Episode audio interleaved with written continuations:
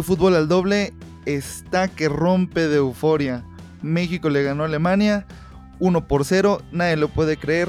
La Ciudad de México tembló. Todo está impresionante. ¿Qué opinas al respecto, Mau?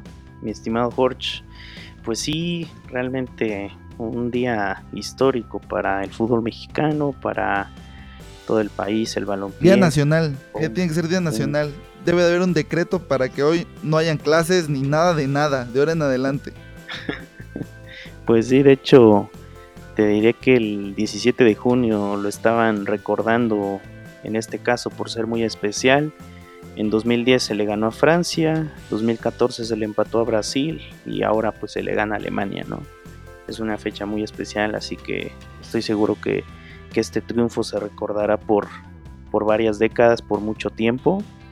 Y bueno, también eh, nos añadimos al festejo con este podcast y también pues gracias a iTunes que nos permitió estar en su sección de fiebre de fútbol. Tú me avisaste durante el fin de semana que pues estamos compartiendo peldaños con, con varios eh, podcasts importantes. Entonces, Como nuestros favoritos de fútbol picante. Tiembla, José, tiembla.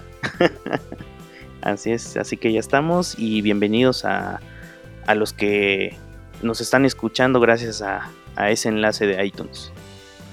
Hoy vamos a hacer un episodio más largo de lo común, puesto que jugó la selección y merece que hagamos un episodio de una hora, Mau. ¿Estás de acuerdo?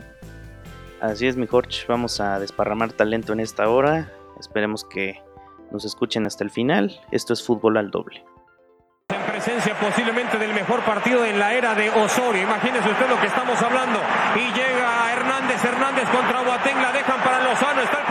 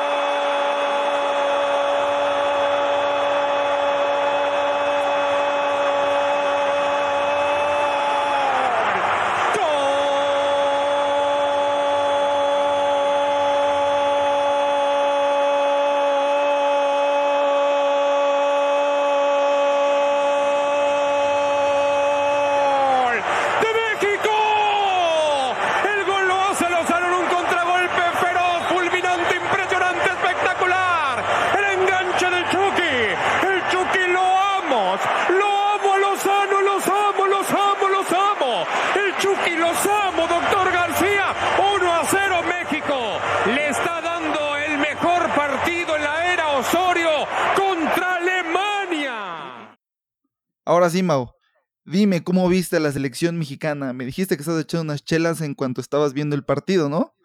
Pero más allá de las chelas, ¿cómo estuvo el partido? pues sí, de hecho por el horario y todo, muchos decían, mucha gente decía de que la selección había logrado una cosa importante y era que pues mucha gente se levantó temprano para ver a la selección.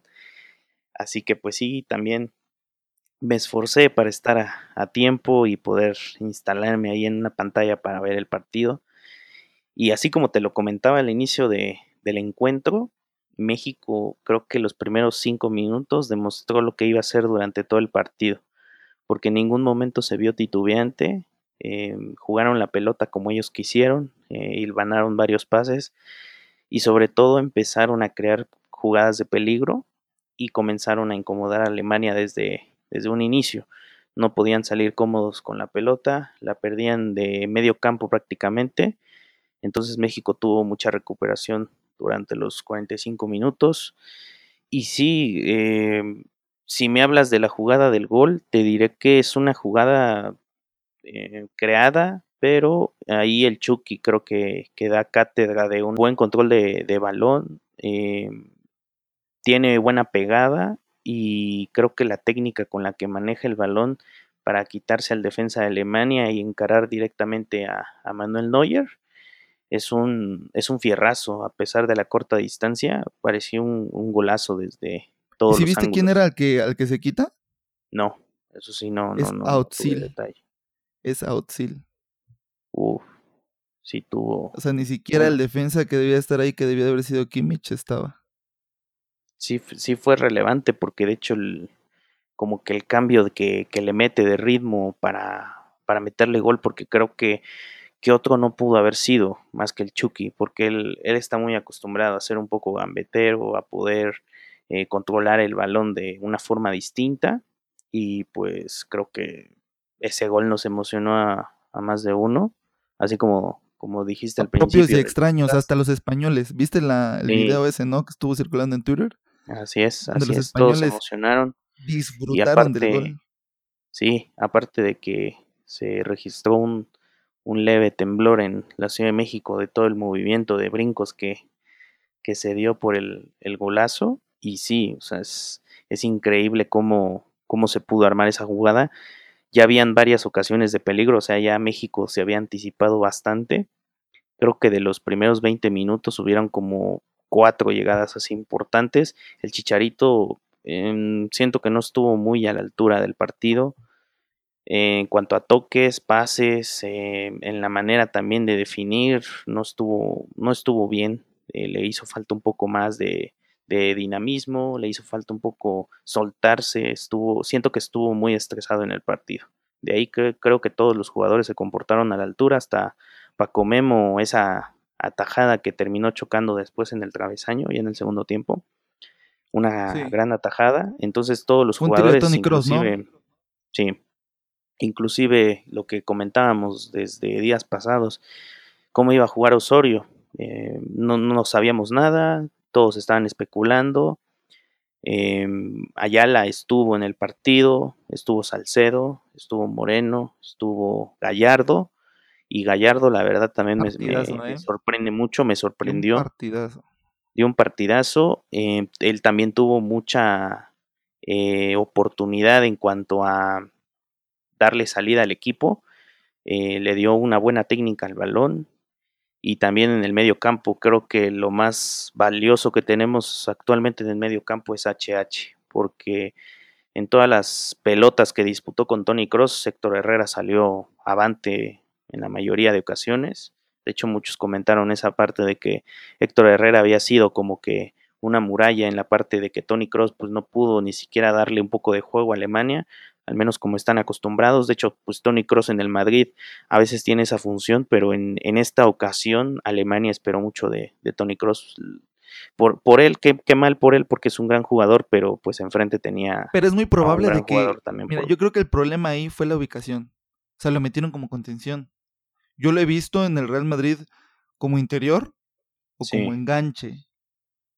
Entonces, el que lo hayan retrasado siento que le afectó a su modo de juego. Y el que debió de haber hecho la labor de él fue, eh, era Otsil, y Otsil no hizo esa labor. Estuvo un poco cerrado, al menos yo, yo vi más incómodo a Otsil que a, que a Tony Cross, porque Tony había un momento, creo que eso también, el profe Osorio ahí jugó un poco con, con la mentalidad de los jugadores, porque no sé si te diste cuenta que después del gol, México siempre estaba tratando de, de salir tocando desde la parte defensiva hacia adelante entonces los alemanes como que siempre estaban un poco desesperados por eh, tratar de, buscar la, pelota rápidamente. O sea, Alemania sin la pelota no, no saben jugar. Eso quedó clarísimo desde, desde el gol de México.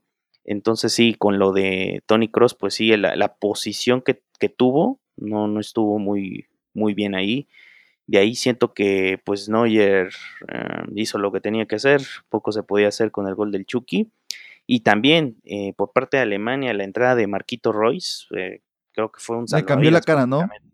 Sí, fue un jugador que le dio más profundidad al juego y que pues puso pelotas donde tenían que ponerlas los jugadores de Alemania, o al menos tratar de tener un ataque más contundente, pero no, el, gol no llegó. Eh, México después en el segundo tiempo crea prácticamente una barrera de cinco en la defensa porque entró Rafa Márquez, hubieron varias salidas, eh, ahí mucha gente no estuvo de acuerdo con que saliera el Chucky, eh, yo siento que tanto Chucky como otros jugadores eh, de México, pues el partido, como fue alto ritmo, alto nivel, siento que el cansancio les, les llegó a pesar ya. no, mira, yo la verdad, para cerrar estuvieron un poco fatigados. Ahorita te voy a explicar, pero yo no hubiera hecho lo que hizo Osorio. O sea, no hubiera hecho esa muralla de 5-4-1. Pero sigue diciendo, y ahorita ya explico yo lo que pienso. Sí, em, de, después de esa parte de los cambios, pues entró Edson Álvarez. A mí me sorprendió demasiado que sacara a Carlitos Vela, porque al menos él estaba intentando darle un poco de profundidad también al juego de México. Sí, es que, como te digo, el, juego que, que, tuvo México fue de alto nivel. Entonces no, no iban a resistir 90 minutos yendo de arriba para abajo y tratando de hacer jugadas. Entonces, pues bien por una parte, mal por una. Eh, pero realmente el juego de México fue extraordinario. No, no, no, yo no tengo nada que reclamarle ni al profe ni, ni, a los jugadores. Pues bueno, mira, desde mi perspectiva, antes, bueno, antes de que yo diga lo que, lo que pienso, quiero felicitar al profe Osorio porque la verdad creo que esta victoria es más generada por él que por otros personajes en el campo de juego.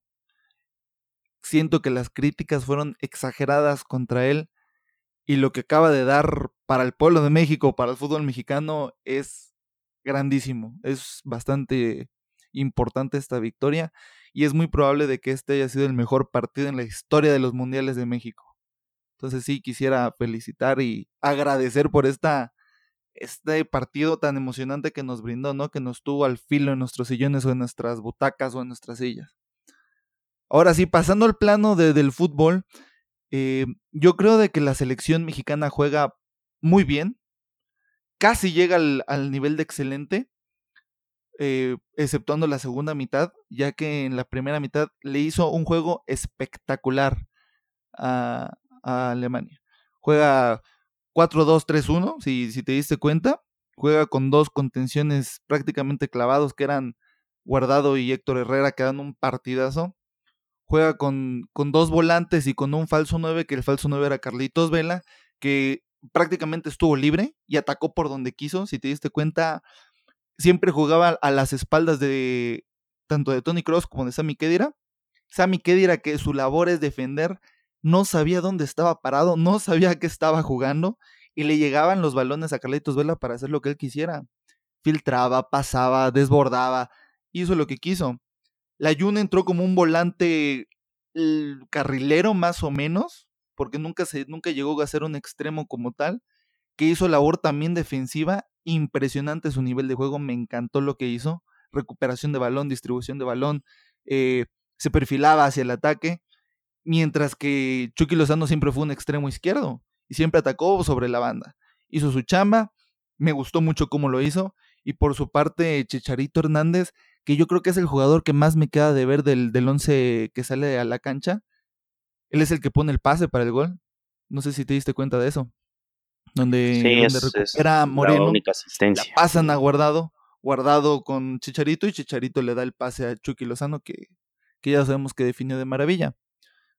Pero más allá de eso, sí siento de que en el minuto 10 tuvo un, una jugada donde pudo haber metido gol.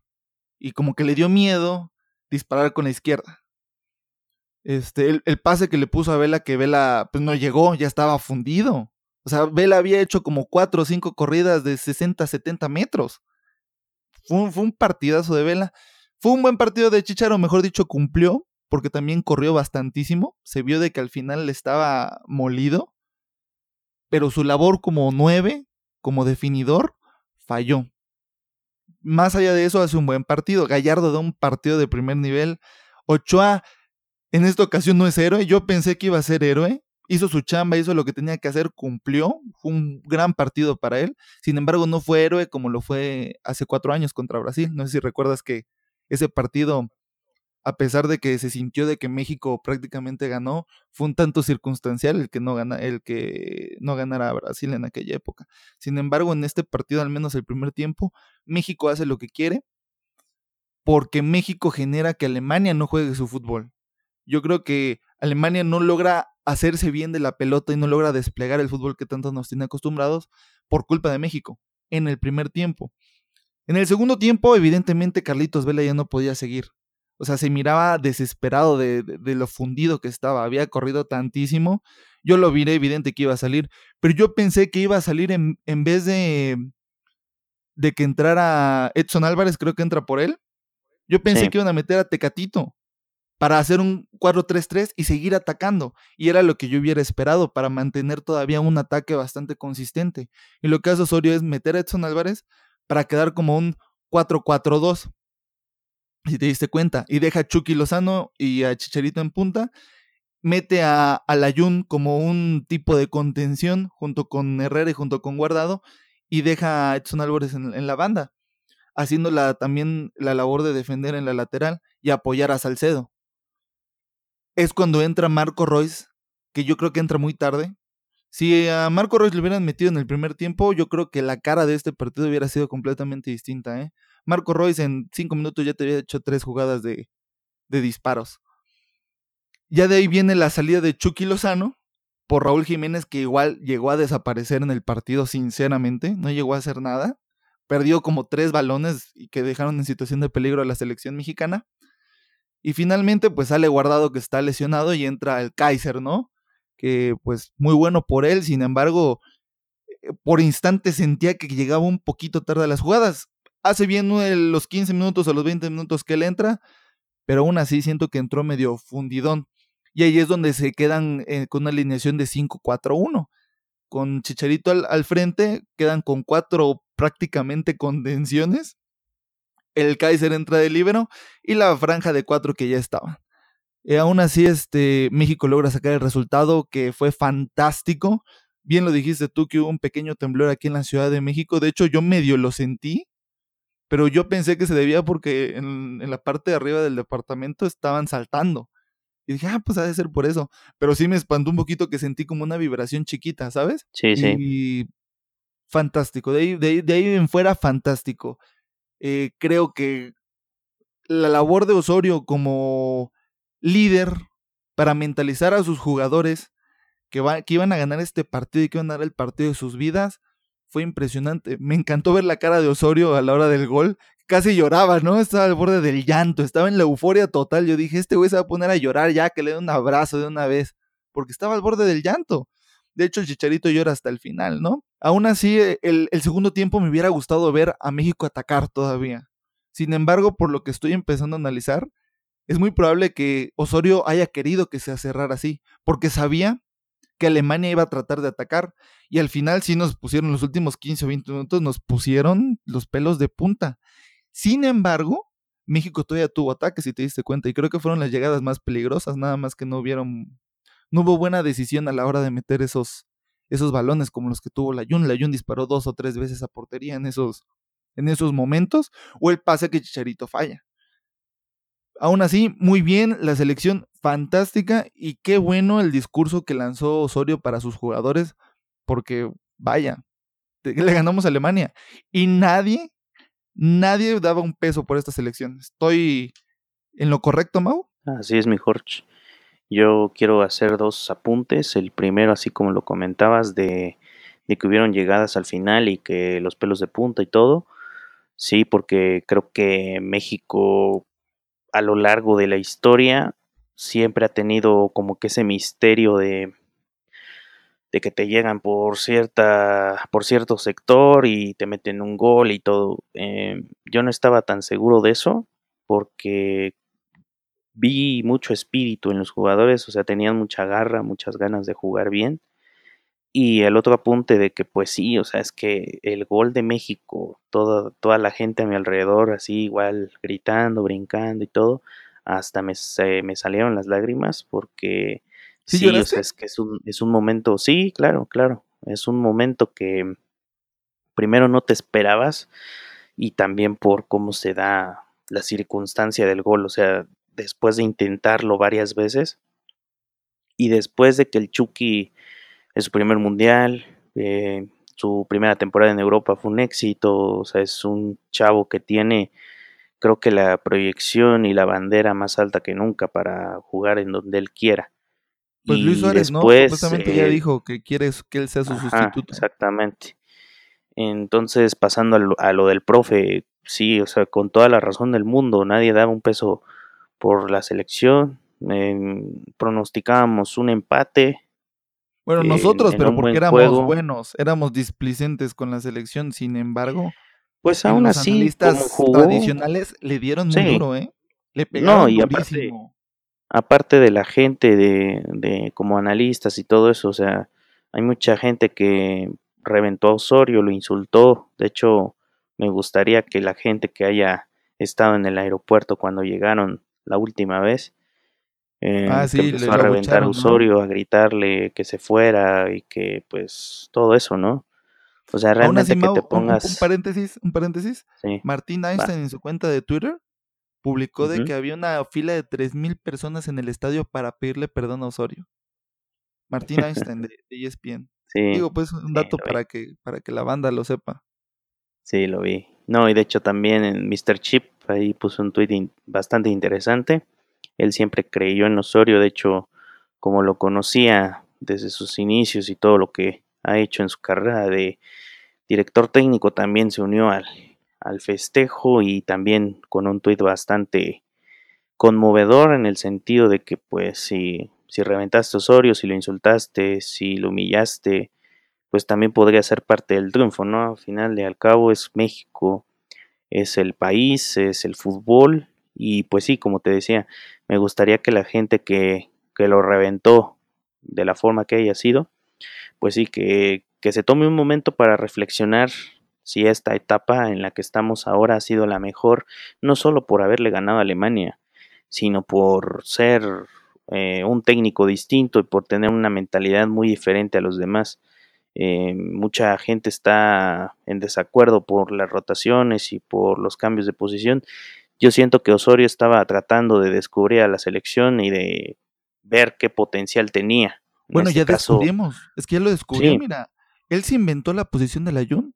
Esa posición como volante lateral, carrilero, medio de contención, exacto, él la descubre. Y es así como juega en el Sevilla. Es así cuando le metió un gol al Real Madrid hace como un mes. sí. Fue por eso. Eh, aparte de las posiciones, eh, pues es estudioso, es muy crítico consigo mismo, sabe lo que está haciendo y también de que yo siento que, no sé, es una, ¿te acuerdas que ayer te dije que tenía una metáfora? Yo siento que a veces en la vida, o al menos acá en México, ya ves que cuando estudiamos tenemos un examen muy difícil o inclusive tenemos un reto complicado y sabemos que no lo vamos a lograr, pues muchas veces en secreto no decimos lo que queremos hacer, sino que solamente lo tenemos en la cabeza, lo pensamos y lo ejecutamos como salga, pero damos lo mejor de nosotros. Entonces yo siento que eso fue lo que tomó determinación Osorio, o sea, no reveló la alineación, no reveló cómo, cómo iba a jugar. Contra Yo, Dinamarca fue yo un siento que sí la reveló, ¿eh? completamente diferente.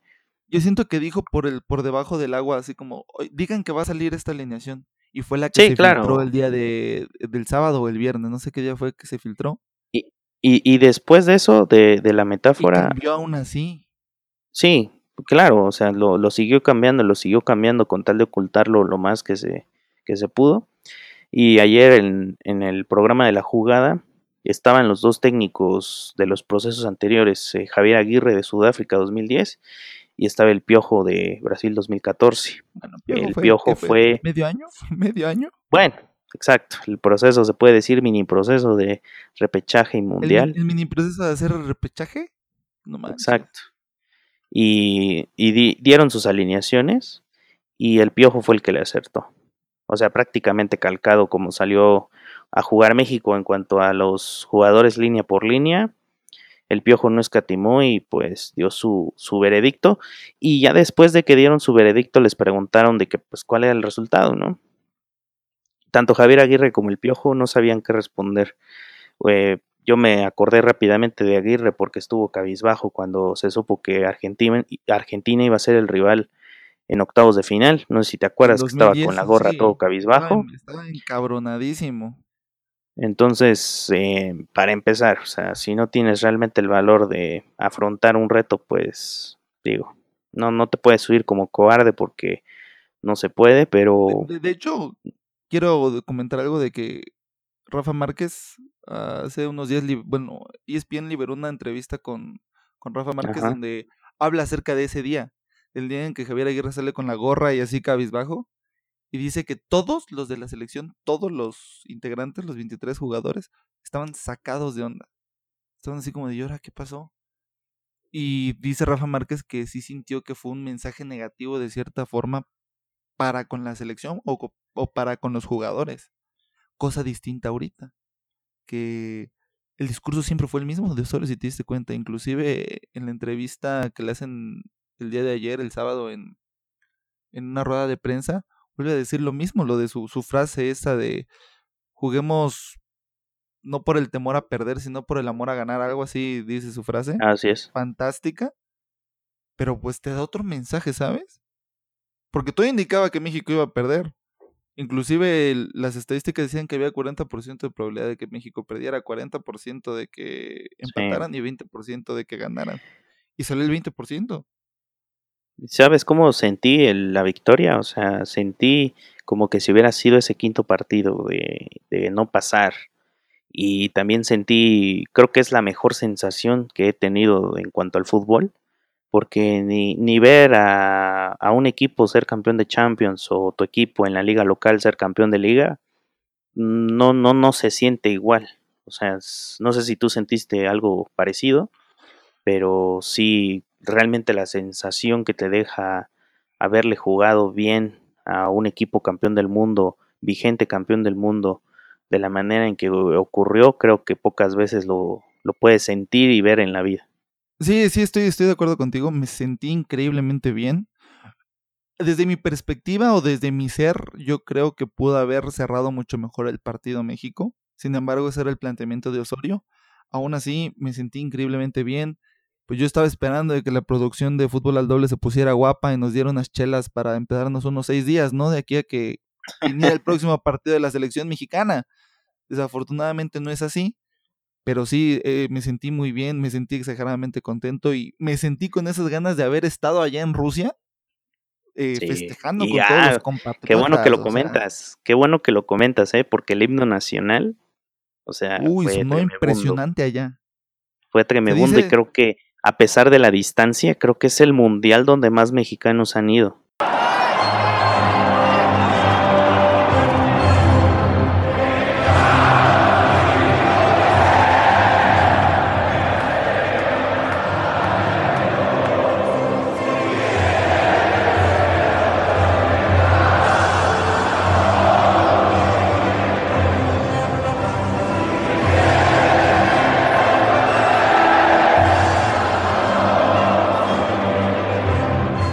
Se dice de que habían 45 mil mexicanos en el estadio de Lushniki. Entonces, somos, somos muy cabrones. Aún así, Mau sí quisiera apuntar de que solamente fue un partido. O sea, está bien, le ganamos a Alemania, festejamos hoy, nos ponemos hasta el Puede pasar como primero de grupo. Mañana o pasado hay que reaccionar. Sí, claro. De que todavía faltan otros dos partidos, ¿eh? Y que los otros dos partidos van a ser rivales completamente distintos y, y seguramente Osorio va a plantear completamente distintos los parados. Y yo estoy casi seguro que le va a dar descanso a varios, entre ellos a Vela. Estoy seguro que le va a dar descanso, porque cuando salió yo le vi su cara así como que se le van a salir los ojos de, de, las órbitas, porque estaba cansadísimo. Muy probablemente Chicharito también va a ir a la banca y le va a dar chance a otras personas. Quizás Andrés Guardado también vaya a la banca y entre como cambio. Y sí me gustaría ver qué piensas acerca de, de cuál podría ser la próxima alineación contra Corea. ¿O cómo crees que le jugaría? Pues el duelo es el próximo sábado. Hay tiempo para descansar, para reflexionar.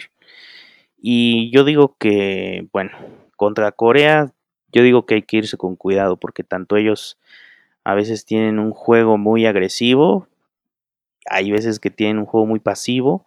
Entonces, yo digo que todo va a depender del partido de, contra Suecia, de Corea del Sur, Suecia, que es este día lunes a las 7 de la mañana de nuestro horario. Hay que estar muy pendientes para ver cómo juegan ambos equipos y ver qué pasa, porque sí, al menos yo te diré, no creo que México, así como tú apuntas, no creo que Osorio juegue de la misma manera en cuanto al parado. Le va a dar descanso a algunos jugadores. Igual, yo digo que es un partido perfecto para el Tecatito Corona. Ahora sí tiene que ser titular. Sí. Y en este caso yo digo que darle la oportunidad a Raúl Jiménez que sea el titular, porque el Chicharito realmente le hizo falta. Entonces, yo digo que sí, al menos... Pero también a Raúl Jiménez, ¿eh? cuando entró, no hizo nada. Sí, yo, yo esperaba más de él, esperaba más, estuvo... Ahora habría, habría, que verlo en su posición. Sí, claro. Porque ahorita entró así como un volante interior más o menos, Sí, algo así. no entró. estuvo cómodo. Y eh, después se ubicó en una, en una banda para hacer el 5-4-1. O sea, hizo labor defensiva. Yo lo vi defendiendo. Vi, vi que hizo una barrida ahí donde le rebotaron el balón. sí, así Entonces, es. probablemente no haya sido su posición y entró con la idea de retener el balón, porque él es muy buen retenedor de balón. Creo que retiene mucho mejor de lo que retiene Chicharito. Y yo creo que entró con esa intención, pero no funcionó, evidentemente. Así es. Entonces, el próximo sábado estaremos pues siguiendo de cerca el partido. Esperemos que. ¿Pero qué propones? ¿Un una victoria. 4-3-3, un 4-4-2, un 4-5-1 Pues ya sabes, mi- 4-2? Mi, mi alineación favorita siempre va a ser 4-3-3. eh, los jugadores los puede poner Osorio como quiera. Yo creo que después del partido de Alemania, él va a saber cómo jugarle a cada equipo. Creo que eso es lo que estuvo ensayando tantas y tantas veces. Entonces, solamente me gustaría ver a México pues, acumular los nueve puntos. Porque digo, pues, la prueba más difícil ya, ya fue superada y con, con méritos. Y pues Sí, los, los otros partidos, pues Corea parece que es el más débil, pero pues no hay que confiarse y pues con Suecia también, o sea, hay, hay que saber jugarle estos equipos sin subestimar al rival, sin caer en excesos de confianza. Así que esperemos ver a, a México triunfar en estos dos partidos. No, yo sí quisiera dar mi alineación y dale. que nuestros oyentes o los oyentes de fútbol al doble pues tomen apunte, no digan no, sí, o, o, o que nos, échale, nos digan échale, qué, les- qué es lo que le parece. Yo creo que va a volver a jugar con, con Guillermo Ochoa en la portería. ¿Le va a dar descanso a Ayala o le va a dar descanso a Moreno? ¿Va a meter a Salcedo como, como defensa central?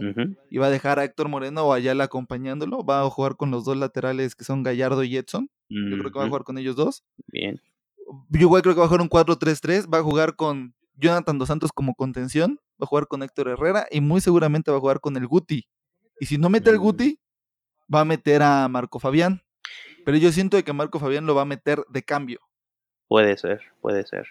Aunque veo más Y probable que con- juegue, digo, Ajá. del Guti.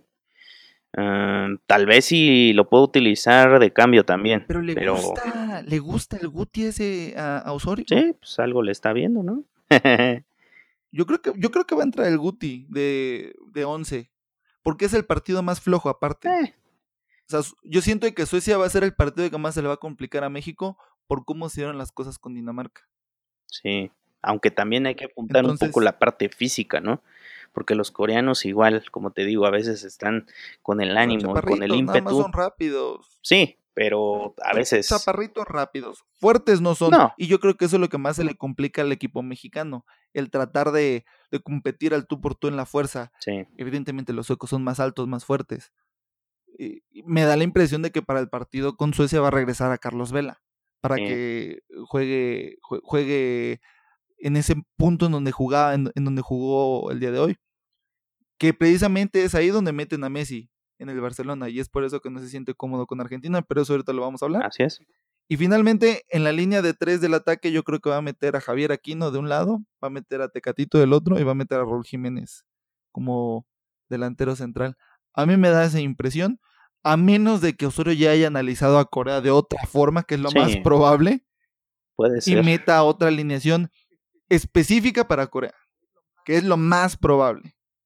Y también va a ser perfecto, ¿eh? Porque yo no he estado en contra de las rotaciones, solamente he estado en contra un poco de la actitud del jugador mexicano al no ponerle lo que le tienen que poner al rival. Y espero que en esta ocasión siga manteniendo el nivel de fútbol, Así es. ¿no? Porque históricamente, todo el mundo lo dice, el equipo mexicano se pone al nivel de su rival. Sí, se ajusta. y- Ahorita se puso al nivel, ahorita se puso al nivel y ganaron. Ojalá y no le baje al nivel ahorita que se enfrente contra Corea. Esperemos que tanto el psicólogo Ibarrondo como el, el director técnico se pongan las pilas para que los jugadores mexicanos no se relajen. Y también Rafa Márquez, ¿no? Que también es otro factor bastante importante eh, como ayuda psicológica. Así es, o como coach. Líder. como, como coaching el que le hace falta al Cruz Azul. Pero bueno, ¿otro punto que quieras dar o cambiamos de tema, Mau? Pues vamos a, a lo que sigue, mi Jorge. Viva México. Vámonos pues a lo que sigue. Ochoa salió.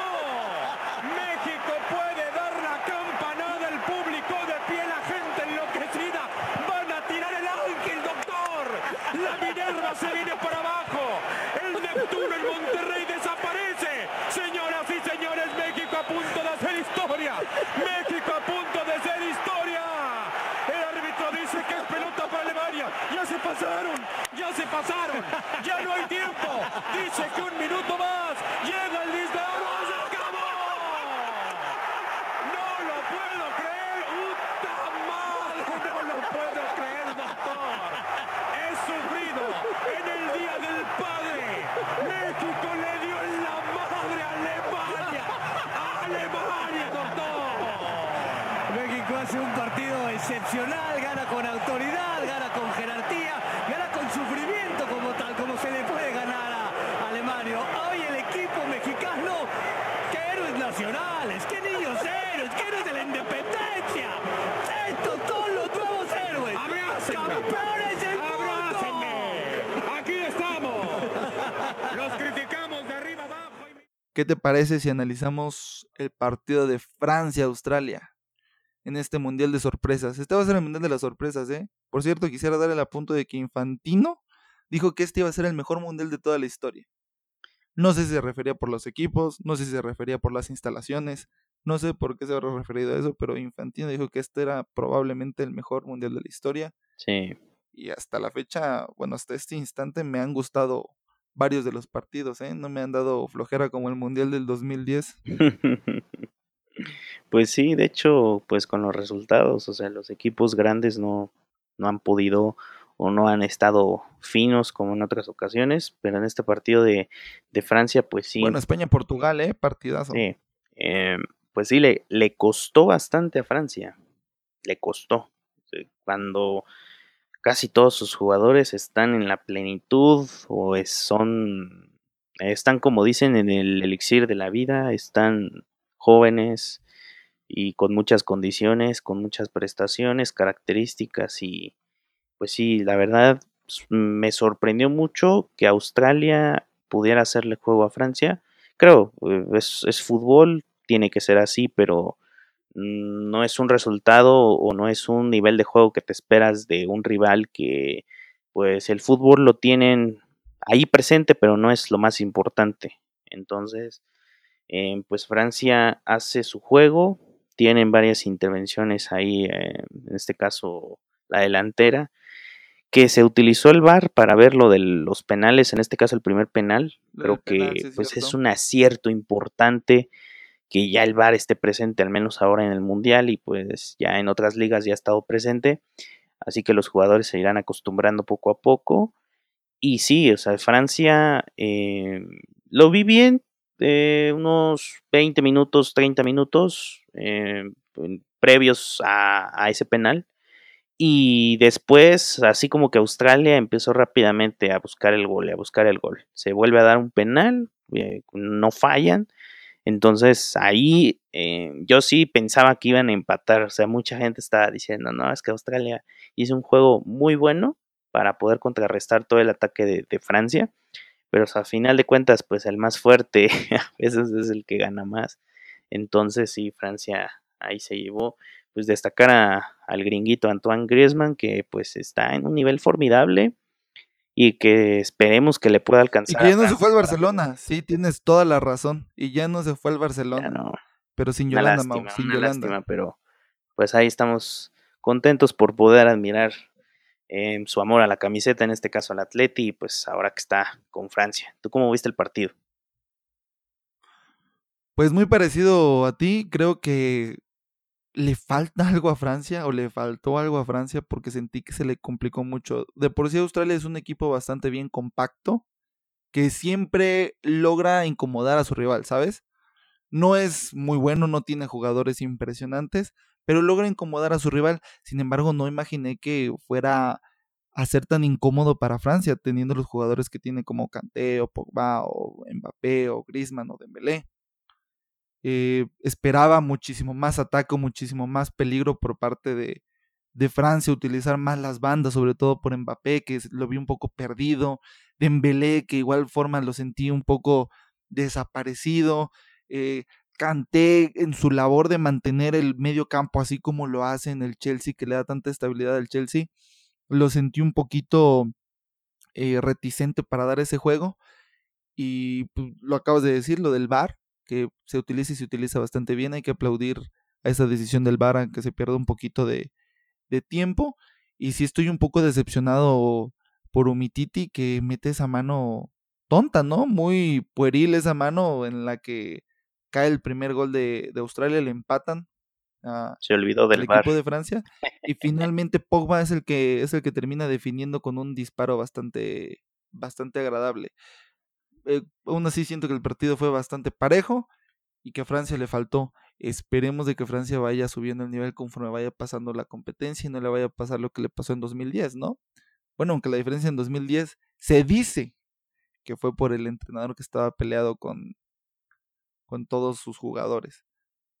No sé si quieras apuntar algo más, Mau. Pues únicamente que Francia está pues disponible como candidato para llevarse la Copa del Mundo, aunque coincido completamente de, nuevo.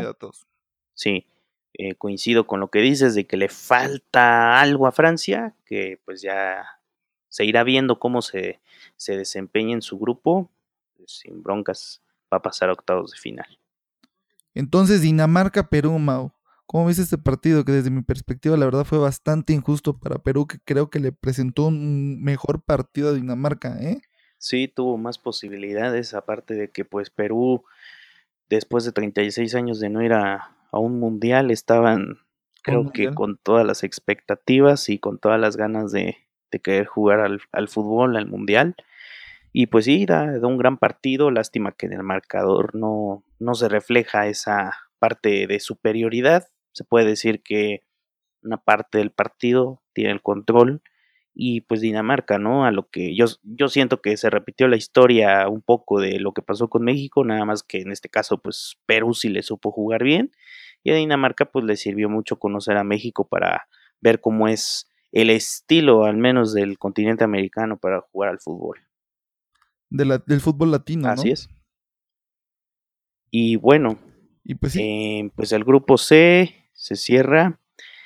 Y las posiciones, en este caso, Francia con tres puntos, Dinamarca igual con tres puntos, Australia y Perú con cero puntos. Y me parece que así se va a quedar. Francia como primero y Dinamarca como segundo. Yo igual creo que va a ir más o menos por ahí, aunque siento de que Perú puede dar la sorpresa. O sea, en este partido que pasó, dio un gran partido Pablo Guerrero. Estuvo al borde de meter dos goles que pueden haber sido una genialidad. Rui Díaz, el creo que ya no es delantero de, Monarca, ¿verdad? Ya, Ese fue otro equipo. Ya, lo negociaron y va a estar en la MLS con el Seattle Saunders. Bueno, él igual estuvo a punto de meter dos goles, además del penal que falla Cueva, creo que es el que falla el, el, gol, que fue delantero de, de Toluca. Entonces, siento de que Perú todavía puede dar la sorpresa, quizás le puede empatar ahí a Francia, quizás le pueda ganar sin ningún problema a Australia y ahí Dinamarca probablemente se quede. ¿eh? Yo siento que todavía existe esa posibilidad, pero ya veremos qué es lo que sucede a después. ver qué pasa, mi Jorge. Y después el, pasamos con el grupo D. Hablamos rápidamente del Croacia-Nigeria. Creo que Croacia hace su partido, hace su, su fútbol, al menos Nigeria por la parte física y creo que es lo que más caracteriza al fútbol africano. Eh, se vio bien, ambos equipos dieron un buen partido, Luquita Modric se hizo presente en el marcador con un penal, entonces ahí también Croacia 2-0 hace su, su labor. ¿Cómo ves el partido? ¿Cómo lo viste? Pues yo siento de que para el equipo que tiene ahorita Croacia, me queda de ver muchísimo, muchísimo. Su, eh, a pesar de que sí estuvieron atacando bastante, Nigeria casi no ofrece mucha defensa o no, no ofrece mucho cómo parar el fútbol de Croacia y Croacia no aprovecha todo eso que, le estaba brindando. Luka Modric, que era un jugador que en la final de, de la Champions League estuvo dando su máximo nivel de fútbol, Aquí perdió varios pases, lo miré un poco temeroso quizás ante los golpes. Mm, no me gustó mucho cómo jugó, tampoco Rakitic, que ya habíamos platicado en alguna ocasión, que es bastante, eh, ¿cómo, cómo, definirlo? Es bastante, mm, no es continuo con su, con su juego, no es muy continuo con su fútbol, y eso tampoco me agrada mucho. Perisic en muchos momentos lo vi desaparecido. Mateo Kovacic que entra en el segundo tiempo igual. Eh, siento que falla mucho lo que tiene que hacer. Falló una que estaba clara de gol. Y Marito Mandzukic creo que dio un partido, creo que fue el mejor quizás del equipo. Y aún así siento que, que fallaron un poco. Inclusive hubo un momento en el que Croacia le regala el partido a Nigeria y Nigeria empieza a atacar, atacar, atacar, atacar hasta que cae el segundo gol. Finalmente gana Croacia y probablemente haya sido justo 1-0, un 2-0 siento que es demasiado abultado para lo que ofreció Croacia ¿eh? y el equipo que tienen, que creo que es mejor que el equipo que tenían hace cuatro años cuando perdieron contra México. Pues sí, ahora sí que estoy de acuerdo con lo que me comentas y pues sí, Croacia siento que pues no va a tener ningún problema para pasar a la fase de octavos y en este caso, pues sí, eh, Nigeria ofreció muchas comodidades. Ya veremos qué pasa en el siguiente partido de la jornada. Eh, la clasificación, bueno, antes de la clasificación, pues nos pasamos a ese partido de Argentina. Quiero hablar de tu, de, tu, de tu jugador ideal, de ese sueño que tú tienes por este jugador y que muchos en el mundo, muchos mexicanos tenemos por este jugador que yo creo que es uno de los mejores del mundo, pero no creo que en este instante sea el mejor del mundo. Y se llama Leonel Messi. ¿Qué le pasó a la selección de este jugador, mi querido Mau? Pues ni yo sé, ¿eh? de verdad. Eh, me, sorprendió mucho que, que, Argentina no haya podido pues meter los goles.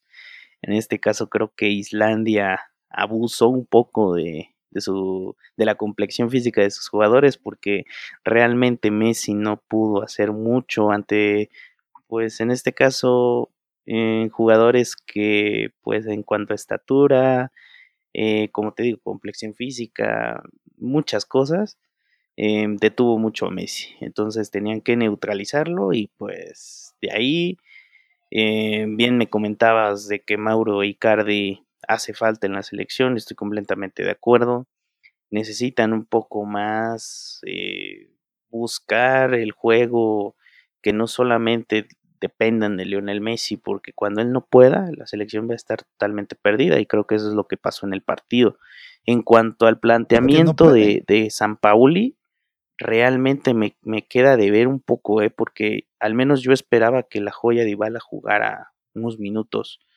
En este caso mete a Higuaín por Maximiliano Mesa, eh, juega también Cristian Pavón, que de verdad eh, creo que en los últimos minutos dio mucha pelea y se lo reconozco porque pocos jugadores entran de cambio a hacer prácticamente la chamba de otros jugadores. En este caso él entró por Di María y bueno, pues entró Ever Banega por Biglia y en este caso sí eh, vi muy flojito a Argentina, o sea, se dejó llevar mucho por el planteamiento que le puso Islandia, que me parece que a pesar de, de las condiciones en las que empezaron a jugar ambos equipos, pues Messi estuvo bastante flojo. Creo que nunca lo había visto así en, en selección. Eh, como te digo, lo supieron, sí, porque hasta en los tiros libres. Yo, siento de que fue el único. Yo creo que fue, no, pues eso sí es cierto, no estuvo tan fino, pero yo creo que fue el único rescatable de todo Que es el que mete ese golazo, es una Pero ese es lo único que hace. Sí. Es lo único que hace. Tiene otro disparo, me parece, y ya. Por eso es que lo sacan y meten a Gonzalo Higuaín, que tampoco hace nada. pues Agüero siguió jugando, el que entró por Gonzalo fue, el que salió fue Maximiliano Mesa. Él estuvo ahí. Oh. Sí. Este, de todas maneras, ninguno de los dos hizo nada. O sea, eh, lo que sí, lo que sí reconozco es este, lo de Pavón, que Pavón entró a, a mejorar el fútbol un poco. Sin embargo, Messi, a pesar de que estuvo intentando, porque si te diste cuenta, hizo dos desbordes del lado derecho, me parece. Ah, ah, pero antes de llegar al penal, antes de llegar al penal, quería hablar acerca del funcionamiento de la media cancha que está, pero para la tristeza. Javier Mascherano no podía parar, no, no podía parar a los jugadores que son de baja técnica de Islandia y tampoco Biglia. No podían hilar pases. Messi tenía que regresar a jugar al centro del campo para poder eh, conseguir balones y tratar de distribuirlos hacia adelante. Y Di María tampoco estuvo fino, estuvo jugando, pero horrible. Fue una cosa bastante paupérrima por parte de Argentina. Y lo que yo siento que está pasando ahí es de que Lionel Messi no está jugando cómodo como juega en Barcelona. De que en Barcelona él puede jugar como un media punta libre y hace lo que quiere. Y me acuerdo mucho del partido de, contra el Chelsea de los, de los octavos de final de, de la Champions League, donde estuvo hasta ayudando a Jordi Alba, se venía al centro, ayudaba a Busquets, generaba juego, subía, hizo lo que quiso en aquel partido. Y ahorita lo miro con una preocupación exagerada de cargar con Argentina porque Argentina simplemente no puede. Eso por un lado. Por otro lado, creo que fue un error no haber metido a Paulo Dybala, que pudo haber sido una mejor mancuerna con Messi, que tiene características muy parecidas. Y otro error grandísimo es no haber llevado a Mauri Cardi, el goleador de la liga italiana. Entonces, ¿qué le está pasando ya a San Paolo? Y lo de Willy Caballero. Quieren, porque yo, yo no hubiera metido a Willy Caballero de, de portero. Quieren que Argentina sea campeón del mundo y hacen este tipo de tonterías. Y después se nota de que Messi está presionado de cargar con Argentina al fallar este penal. Flojo, casi al centro, sin colocación. ¿Qué le está pasando a Messi? Y se hace la comparativa en automático con Cristiano Ronaldo, aunque hayan personas que no les guste comparar a Cristiano Ronaldo con, con Messi, pero Cristiano se cargó a la selección contra un equipo de primera, contra España que fue España contra, contra Cristiano Ronaldo y aquí Islandia contra Messi, Messi no pudo. Está bien que los islandeses se pusieron como una pared. Aún así, Islandia es peor equipo de lo que, de lo que es España, de lo que representa España. Su primer mundial. Es así que la, el porcentaje de balón está 75-25, Mau. Muy, muy penoso, la verdad, lo de Argentina. Muy penoso. Sí, ya para que no vuelvan a jugar otra vez. Sí, yo pues, recalco por último lo de Willy Caballero. Siento que tenía que darle chance a Franco Armani de que fuera el portero titular. Es el mejor portero de, la Liga de Argentina. Siento que, que, debió de darles oportunidad. Digo, por algo lo, lo, convocaron en lugar de Sergio Romero, que por una lesión se perdió el Mundial. Entonces ya veremos cómo plantea San Paolo y el siguiente partido. Pues en este caso, el grupo queda eh, dividido, Croacia con tres puntos, Islandia y Argentina con un punto y Nigeria con cero puntos. Que no, hombre, Argentina tiene que mejorar mucho, ¿eh? Si le intenta jugar así a Croacia, Croacia lo va a pasar por encima. Digo yo. Sí. Porque tampoco Croacia fue tan chingón. Así es, y luego pues lo que apuntas de Messi y Ronaldo, de que Messi le hace falta un poco más de carácter con, con esta parte de cargarse a la selección al hombro porque sí juega con mucha indecisión, está muy presionado, eh, debe de mentalizarse correctamente para que pueda dar un buen partido y al menos pueda hacer jugar a un equipo que si bien tiene bastantes nombres interesantes, podrían hacer un buen juego. Pero pues es cuestión de tiempo para ver si esta selección puede tener madera otra vez para llegar a una final de Copa del Mundo o quedarse en el camino. ¿Sabes, qué creo que es lo que pasa? Que en el Barcelona todos, todos construyen el equipo. Siento que en Barcelona todos construyen el equipo, ¿sabes? Todos son responsables para que se genere un buen fútbol. Y cuando Messi entra, Messi entra para generar todavía un mejor fútbol. Y si no está Messi, prácticamente no pasa nada. En cambio, en el Real Madrid, Cristiano Ronaldo sí se siente él con la presión de cargarse al Madrid en ocasiones al hombro.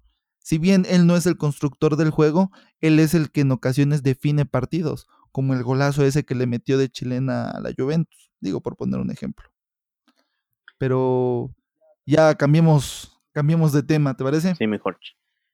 Vamos con la actividad del grupo E, en este caso Costa Rica contra Serbia. Serbia, Costa Rica. Sí, creo que es un resultado sorprendente, al menos yo, yo me esperaba que Costa Rica ganara o tuviera al menos algo que, decir. Es un golazo de, Serbia, ¿no? Keylor Navas poco pudo hacer en ese tiro libre de, de Kolarov y pues creo que festejaron igual como nunca. Festejaron un gran gol y pues ahí está Serbia. Serbia ganándole a Costa Rica. Sí, la, verdad es que yo prácticamente no conozco a, a nadie de, de Serbia. Yo me acuerdo mucho de Nemanja Vidic, que era un defensa central de, del Manchester United. Y de los que están ahorita, nada más recuerdo a Matic, que es ahorita jugador del Manchester United y que casi no lo he visto jugar, y de Ivanovic. Y me acuerdo mucho de Ivanovic porque era un jugador favorito de un amigo que, con el que jugaba FIFA. Entonces, y jugaba en el Chelsea, si no me equivoco, Ivanovic. No conozco mucho de Serbia, sin embargo, Serbia le plantea un partido interesante a Costa Rica. Costa Rica eh, siento que hace o intenta hacer lo que puede hacer. Mm, en esta ocasión no veo que tengan los jugadores o la mentalidad para hacer lo que hizo hace cuatro años. Creo que se va a quedar en el camino. Eh, yo creo que es un factor muy importante por el cual llegó el, hace cuatro años a, cuartos de final, me parece que ahí queda contra Holanda. Eh, fue Brian Ruiz, que llegó con un nivel impresionante, y Jorge Luis Pinto. Y que si no me equivoco, ahorita Jorge Luis Pinto no es el técnico de, de Costa Rica. Así es. Por su parte, Serbia nada más hizo su partido, metió un gol. Creo que fueron superiores, bastante superiores los serbios. Aún así no creo que tengan el fútbol suficiente como para poder llegar más allá de los octavos de final. O no sé qué veas tú. Pues sí, o sea, Costa Rica por como, pues sí, los últimos tiempos ha jugado bien, ha dado pelea, pero en este caso pues está Suiza y está Brasil. Entonces, eh, yo, yo no tengo muy claro si Costa Rica va a avanzar a, fase de octavos. Ah, no va a avanzar, es muy difícil. Seamos sinceros. Ya veremos qué, qué, qué es lo que pasa y pues para cerrar. Si hay algún tico, si hay algún tico que escuche fútbol al doble, que nos disculpe, pero no va a pasar su selección. Discúlpenos. A ver qué pasa. ya vamos al Brasil-Suiza. para cerrar, sí, así es. ¿Qué quieres? ¿Quieres vapulear tú a Neymar o lo hago yo? Dime qué, qué, pues, prefieres. Así tanto como vapulearlo, pues no, o sea, juega después de una lesión em, que lo marginó bastante tiempo. Em, creo que yo me quedo con el golazo de Felipe Coutinho, creo que es eh, maravilloso el, golpe que le da al balón. Y yo me quedo con, con esa parte de Brasil que sí sorprende porque Suiza pues si estábamos viendo los pronósticos, Brasil tenía todas las de ganar. En este caso le supo jugar también en, la parte complementaria. Así que creo que es un resultado justo por lo que se vio en, el partido. Y sorpresa, porque este, este mundial nos está sorprendiendo con estos resultados de que pues los jugadores o, o los equipos que, que pintan para ser favoritos, pues no lo son tanto. Entonces, esta parte de fútbol, de jugar, de, de que todo resulte inesperado, creo que es algo, algo mágico. Pues la verdad que a mí me quedó de ver Brasil. Yo en otras ocasiones hablando aquí en Fútbol al Doble ya había dicho de que para mí Brasil iba a ser la selección campeona del mundo. Aunque se enfrentara a México, yo estaba seguro de que Brasil iba a pasar por encima de cualquier equipo. Sin embargo, después de ver este partido, quedo con un muy mal sabor de boca, ¿sabes? A pesar de que Suiza igual es uno de los equipos, un equipo que es bastante defensivo y le hace partido o un buen partido a los equipos grandes, como en el Mundial del 2010 que le gana a España y España termina siendo campeón del mundo. Eh, siento que Brasil no genera el fútbol que debería de estar generando. Considero de que hubo un mal planteamiento táctico y aparte que los jugadores no salieron bien. Por ejemplo, yo no hubiera metido a Danilo, el defensa del Manchester City, hubiera metido a Felipe Luis, el defensa de, del Atlético de Madrid, tiene muchísima más profundidad. Yo no sé para qué juega con dos contenciones, Casemiro y Paulinho. Yo hubiera sacado a Paulinho y hubiera metido quizás a William en esa posición que también la conoce como volante y hubiera metido a Douglas Costa para tener mucho mayor eh, profundidad. Neymar, apuntaste bien, viene de una lesión, sin embargo, vi que se tiró mucho, reclamaba mucho, no vi que hiciera tantísimo. Creo que el mejor jugador fue Coutinho, indiscutiblemente, que trató de mantener esa unión entre la defensa y el ataque. Y Gabriel Jesús estuvo desaparecido. Creo que Roberto Firmino hizo mucho más en 30 minutos, que creo que es lo que juega 35, que Gabriel Jesús, que estuvo partido y cachito. Digo, un tiempo y cachito. Finalmente, por su parte, Suiza hace lo que tiene que hacer y creo que es un resultado bastante bueno para Suiza y sí me quedo con un sabor extraño de boca al verde que eh, los tres mejores jugadores del mundo tengan diferentes cualidades en sus selecciones, ¿sabes? Tanto Neymar como Messi, sin hacer su chamba de cargarse al equipo a la espalda, y Portugal sin tener un equipo, digo, sí, Portugal sin tener un equipo bastante bien estructurado como los otros dos, como el de Argentina, como el del Brasil, Cristiano Ronaldo sí es capaz de echarse el equipo al hombro y decir, ¿sabes qué? somos Portugal, vamos a alzar la mano, podemos ser campeones del mundo. Nos enfrentamos contra una de las selecciones contendientes y tenemos con qué. Y los otros dos equipos con selecciones que no son contendientes no pueden. Y ahora lo de Alemania, vaya, es una cosa sorprendente, es una cosa inhabitual, es una cosa que a todos los mexicanos nos trae loco, ¿no, Mau? Así es, mi Jorge. Para abrochar, te diré que me quedé con ganas de ver a Douglas Costa. Em, creo que pudo haberle aportado un poco más de juego a Brasil, aunque, pues sí, o sea, tienes nombres como Coutinho, como William, em, eh, Roberto Firmino. Eh, creo que a Brasil le sobran jugadores. Ya veremos si le alcanza para lograr ese sueño y ser exacampeón del mundo.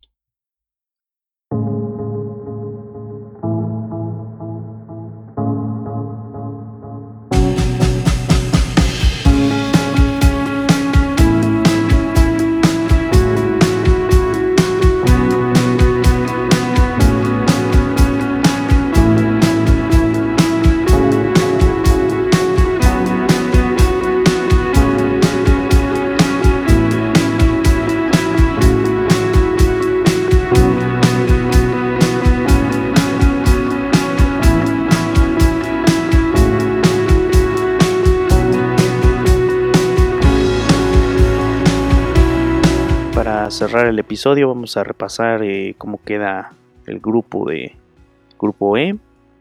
Vemos que Serbia se pone a la delantera con tres puntos, esa victoria valiosa contra Costa Rica y Brasil y Suiza con un punto respectivamente. Eh, me parece que Brasil y Suiza son los que tienen que, avanzar a, a, octavos de final. ¿Cómo lo ves, mi Jorge? Igual estoy de acuerdo contigo, a menos de que Serbia dé la sorpresa. Sin embargo, pues sí, nada más que esos dos equipos. Hmm. Todo puede pasar. El fútbol es así de bello, igual que el partido contra Alemania. Y ahora sí te hago una pregunta.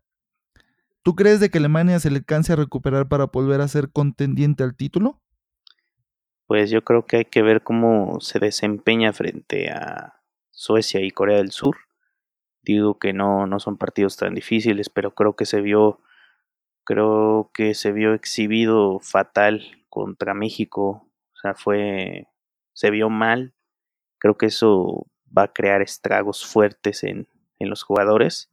Entonces, yo creo que hay que ver si, si pasan bien la, fase de grupos. Eh, es cuestión de que se refuercen, que renueven ánimos y fuerzas para que puedan dar al menos pelea y meterse dentro de los primeros cuatro al menos para, para mí, yo digo que, que sí alcanzan a llegar a las semifinales. De ahí ya no estoy tan seguro si puedan refrendar el título.